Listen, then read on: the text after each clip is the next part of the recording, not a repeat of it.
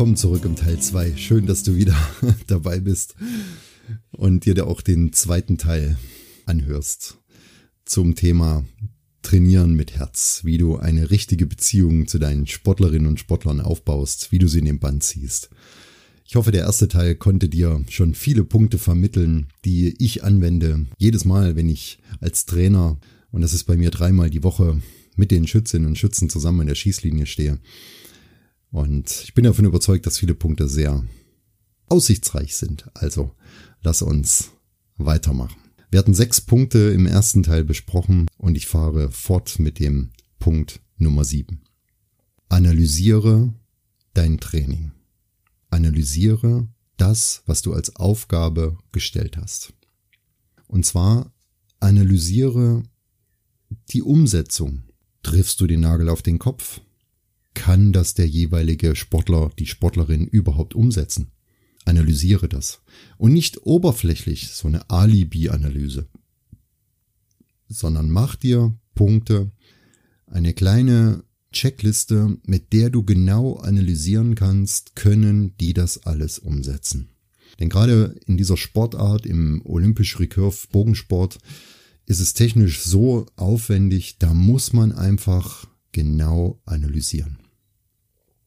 Vor allem vor dem Hintergrund, dass jeder individuell ist.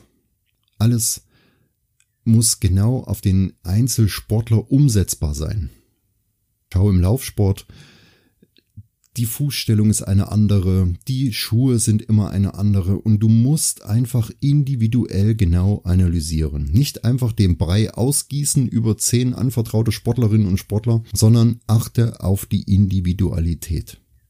Bleibe positiv, und bleibe begeistert bei der Sache, auch wenn es gerade einmal nicht gut läuft.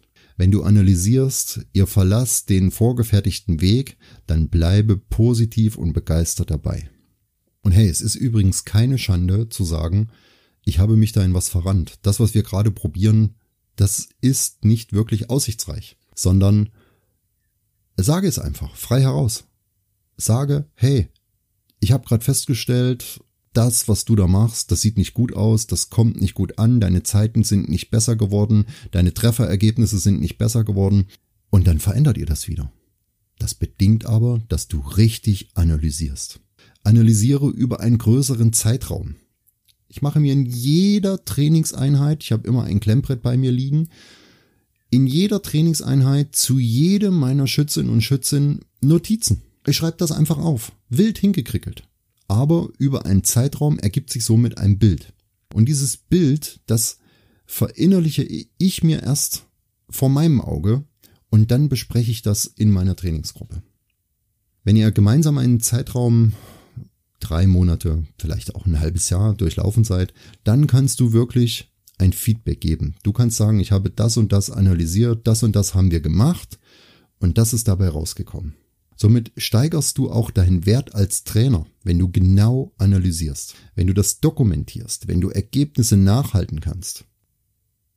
Dann ist es nicht oberflächlich, denn in unserer Zeit heute gibt es genug Oberflächlichkeit. Sei nicht oberflächlich, analysiere ganz genau, halte es nach, bespreche es mit den dir anvertrauten Sportlerinnen und Sportlern.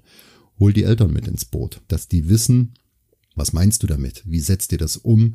Wie steht ihr Kind? Eltern wollen sowas wissen. Das ist ganz wichtig. Und da komme ich zu meinem Punkt Nummer 8.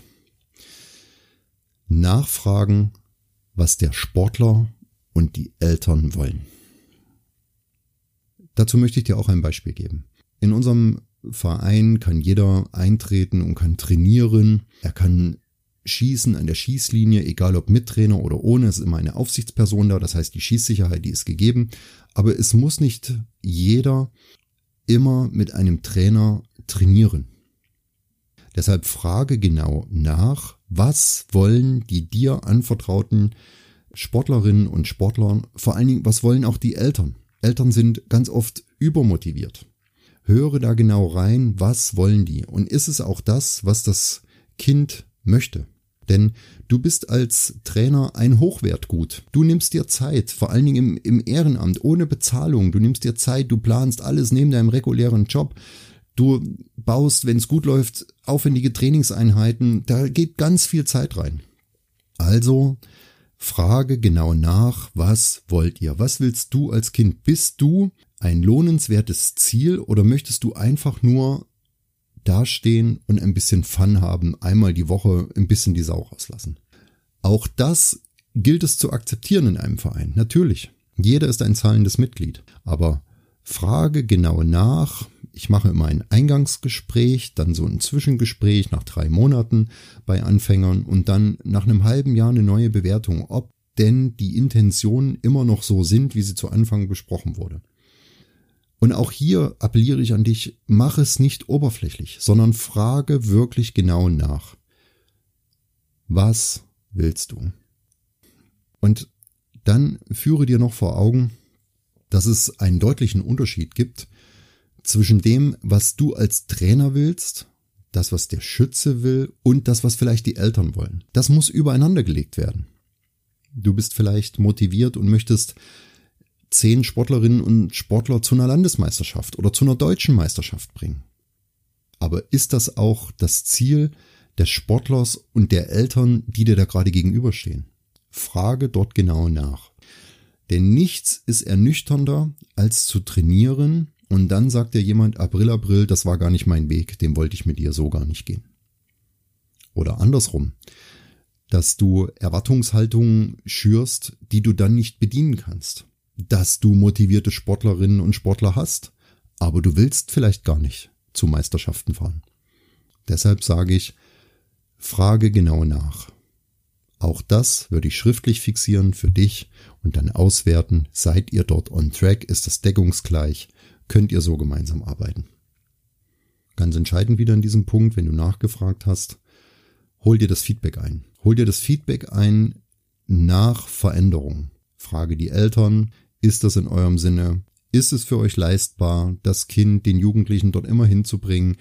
Könnt ihr noch ein bisschen ins Equipment investieren? Im Bogensport ein Riesenthema dass wir motivierte Schützen leider ziehen lassen müssen, weil dieser Sport halt so unpopulär noch ist und schlecht gefördert wird, dass eben da keine Investoren sind, die viel Geld für irgendein Bogenequipment ausgeben. Oftmals bleibt das immer in den Eltern hängen und das muss auch besprochen werden. Seid ihr in der Lage, eine Equipmentsteigerung durchzuführen, denn das ist immer mit Geld verbunden. Punkt Nummer 9. Gib richtiges Feedback. Auch diesen Punkt kannst du eins zu eins ummünzen in Mitarbeitergespräche. Gib richtiges Feedback. Nicht jeder deiner Sportlerinnen und Sportlern ist körperlich in der Lage, zu Olympia zu fahren. Das sind nur die wenigsten. Nicht jeder schafft es auf eine Landesmeisterschaft. Nicht jeder deiner Mitarbeiterinnen und Mitarbeiter schafft es, zu 100 Prozent das umzusetzen, was du an Vorgaben machst. Nicht jeder kann perfekte E-Mails schreiben oder ist körperlich in der Lage, die ein oder andere Tätigkeit zu 100 Prozent umzusetzen. Gib ordentliches Feedback. Sag es ganz genau, frei raus. Und ich würde die Leute auch nicht groß einbestellen, dass das jeder mitbekommt. Oh Gott, der muss jetzt dahin zum Gespräch. Das kann man auch mal nebenbei machen. Einfach sagen, hier, pass auf, mir ist Folgendes aufgefallen. Ich sehe, dass du die Tätigkeiten, die ich von dir verlange, nicht 100 Prozent umsetzen kannst oder dass du sie umsetzen kannst. Das ist auch ein sehr wertvolles Feedback. Sag das doch einfach mal frei raus. Im Sport hundertprozentig. Das hast du gut gemacht. Wahnsinn, wie du das umgesetzt hast. Oder ich glaube, du kannst das nicht umsetzen. Auch hier bin ich wieder bei dem Punkt, schüre keine Erwartungshaltung, die du im Endeffekt nicht bedienen kannst. Das ist demotivierend für alle, die mit dir zu tun haben. Gib ein richtiges Feedback. Dazu ist es sehr wertvoll, die von mir bei der vorne angesprochene Dokumentation zu führen. Mach dir immer wieder Ergebnisse, schreib die auf, wie hat er sich in der Situation verhalten, schaffe wettkampfnahe Beziehungen, da komme ich da nochmal dazu. Und diese Ergebnisse im Training daraus, die notierst du dir und dann kannst du ganz dezidiert sagen, von dann bis dann hast du eine Leistungsentwicklung durchgemacht, eine positive Entwicklung oder eine negative Entwicklung und das ist mir dabei aufgefallen. Gib ein ordentliches Feedback. Punkt Nummer 10. Brenne, wie du noch nie für etwas gebrannt hast. Wenn du sagst, ich bin ein Trainer, wenn du das für dich entschieden hast, dann brenne dafür. Verbrenne nicht, aber brenne dafür, wie du noch nie für etwas gebrannt hast. Nur wenn du wirklich dein Ziel hast und wenn du dafür brennst, kannst du auch deine Sportlerinnen und Sportlerinnen mitreißen. Wenn du in einer vorgesetzten Rolle bist, brenne für diese Rolle. Und nochmal, du bist nicht der Vorgesetzte, weil es auf deinem Türschild steht, sondern durch dein Handeln und Tun. Brenne für deine Tätigkeit. Sei motiviert, motiviere deine Mitarbeiter, motiviere deine Sportler. Gib Hoffnung. Nimm vor allen Dingen den Druck raus aus der ganzen Nummer. Unter Druck zu trainieren ist nicht zielführend. Mit unserer Mannschaft im Bogensport haben wir in der vergangenen Saison einen Aufstieg geschafft in die Regionalliga Ost. Wir haben vier Spieltage gehabt im Bogensport. Und da war wirklich Druck dahinter. Wirklich. Denn die Ergebnisse waren sehr eng und wir haben wirklich sehr harte Gegner gehabt. Aber im Training habe ich den Druck völlig rausgenommen. Denn da muss man als Trainer ein Händchen dafür entwickeln. Da muss man sehr nah dran sein an seinen Sportlerinnen und Sportlern. Was kannst du jetzt noch zumuten? Was ist noch positiver Druck und was ist dann negativer Druck? Und Druck musst du einfach fernhalten von deinen Sportlerinnen und Sportlern. Denn der kommt von ganz allein, wenn es in eine Wettkampfsituation geht. Das ist überhaupt nicht verhinderbar. Das ist völlig normal. Wenn jemand für eine Sportart brennt, wenn jemand sich misst mit anderen im Vergleich, da kommt der Druck von ganz alleine. Deine Aufgabe als Trainer ist, den Druck in einem ja aushaltbaren Maß weiterzugeben und ihn nicht noch zu erhöhen im Training. Es macht überhaupt keinen Sinn, vor einem großen Wettkampf nochmal ein Extra-Training anzusetzen. Mach das weit vor dem großen Event. Lasse dann, je näher das Event kommt, lasse dann die Trainingsintensität nach unten steigen. Das kennst du alles aus der Trainingslehre. Wichtig ist nur, dass du es auch umsetzt. Also brenne dafür, sei begeistert, gib Hoffnung, aber nimm den Druck raus. Dazu noch eine wichtige Sache, wenn du auf Meisterschaften, auf Ausscheide gehst, wo deine Sportlerinnen und Sportler sich messen müssen oder wollen, dann trete dieser ganzen Sache positiv entgegen. Mache eine ordentliche Trainingsplanung bis dahin und besprich das immer positiv. Sag nicht solche Sachen wie, im Wettkampf wirst du schon sehen, wie das dann ist oder im Wettkampf geht das eh noch mal schlechter. Nein, sag sowas nicht, sondern sei immer positiv und schaffe da die richtige positive Redensart. Ebenfalls wertvoll sind Wettkampfsituationen immer wieder zu schaffen im Training. Bau das immer wieder ein. Beende jede Trainingseinheit mit einer kleinen Wettkampfsituation. Ja, bei uns ist das immer, jeder schießt einen Pfeil und wir gucken, wo das Ergebnis liegt bei jedem und das reicht schon. Allein dieser Ausscheid oder wenn du im Laufsport bist, dann mach Ausscheidungsläufe immer wieder gegeneinander was auch immer es da gibt in deiner Sportart, lass dir da was einfallen, sei kreativ. Mach aber nicht immer dasselbe, sondern beende jede Trainingseinheit mit einem positiven Abschluss, aber schaffe Wettkampfsituationen. Bleibe dabei und fiebere mit. Das ist auch noch ein ganz entscheidender Punkt. Wenn du brennst für die Sache, dann bleibe dabei und fiebere mit. Lass deine Sportlerinnen und Sportler nicht allein. Vor allen Dingen auf Wettkämpfen kannst du davon ausgehen, dass es eine Leistungseinbuße gibt. Die ist mental bedingt. Ich denke da so 10 bis 15 Prozent. Durchaus äh, werden die Ergebnisse schlechter sein als alles das, was im Training, auch im Wettkampftraining ähm, zustande gekommen ist. Aber das ist deine Aufgabe als Trainer. Das kannst du wieder wegmachen. Dafür bist du da. Mit deiner Begeisterung, mit deinem Pushen, mit dem richtigen Anstacheln, mit den Worten, die du wählst, da kannst du die Leistungseinbuße wegmachen. Schüttel nicht mit dem Kopf und sag vor allen Dingen nicht so Dinge wie, streng dich doch mal an. Nein, das macht doch keiner mutwillig, der in einer Wettkampfsituation irgendwie einbricht, sondern ich denke eher, wenn so ein Einbruch kommt und deine Sportlerinnen und Sportler nicht die Leistungen bringen, die du dir erwünscht hast, dann hast du falsch trainiert. Ja, dann hast du das falsche Trainingsmittel gewählt. Dann waren sie auf dem Wettkampf nicht richtig vorbereitet. Zieh dir diesen Schuh an, analysiere das genau, bespreche das nach. Woran hat das gelegen? Wenn du aber positiv reingehst, wenn du am Wettkampftag positiv, positiv dabei bist, früh aufgestanden bist, nicht unter Zeitdruck angereist bist, dann machst du diese 10 bis 15 Prozent Leistungseinbuße locker weg. Dann gibt es keine Nervosität. Sage immer, wir haben alles getan damit ihr jetzt und heute hier steht und genießt diesen Wettkampf. Genießt es einfach. Ich sage immer, wenn ein Wettkampf so ein bisschen in die Hose geht, das merkt man ja ziemlich schnell im Verlauf, dann sage ich immer, okay, wir haken das jetzt ab und nutzen es als Hochwerttraining. Und in dem Moment, wo ich das sage, dann gibt's eine Leistungssteigerung. Das ist unglaublich bei den Sportlerinnen und Sportlern. Die wissen dann, der Druck ist weg. Trainer hat das ganze Ding abge, äh, abgeschalten, aber wir machen ein Hochwerttraining. Und schon sind sie wieder dabei und begeistert beim Wettkampf. Probier das mal aus. Punkt Nummer 11. Have fun. Ja, das meine ich ganz ehrlich. Have fun. Wenn du dich dazu entschieden hast, Trainer zu werden, dann hab auch Spaß dabei. Aber sowas von.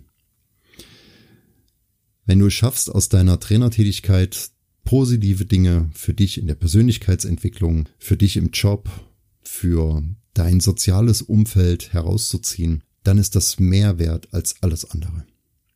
Genieße es und sei stolz drauf, andere groß machen zu können. Das ist meine ganz ehrliche Meinung. Have fun.